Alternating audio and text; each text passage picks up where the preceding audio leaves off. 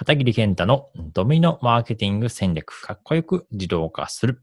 ようこそ。こちらのポッドキャストでは、えー、私、片桐健太が、まあ、このドミノマーケティング戦略、そういったあの、マーケティングのあの、コンテンツについてお話をしていきたいなと思ってます。今回ね、無料ツールの話をするんで、このツールのところにね、ピックアップ、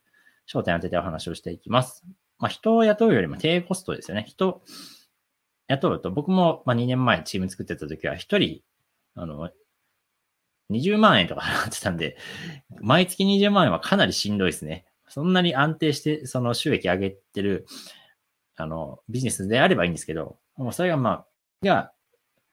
自分のビジネスで売り上げ上がる、その収入の入ってくるのが安定してないにもかかわらず、毎月出ていく固定費は固定で出ていくって結構これしんどいんですよね。ね、まあ、それに比べて低コストで始められますと。あとは広告かける確率ですよね。うん。広告はかけたら確実に人が来るかっていうと、売り上げ上がるかっていうとそうでもないので、確実性で言うと、やっぱまあこのツールが一番無難なところかなというところですね。はい。ドミノマーケティングラジオを聞いていただきましてありがとうございました。Facebook のメッセンジャーを自動化システムとしてビジネスのオートメーションをすることができるメッセンジャーボット、こちらの無料オンラインコースをご用意しました。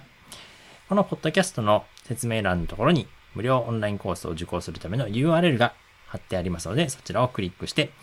ぜひ受講してみてください。またそちらでお会いできたら幸いです。ではまた会いましょう。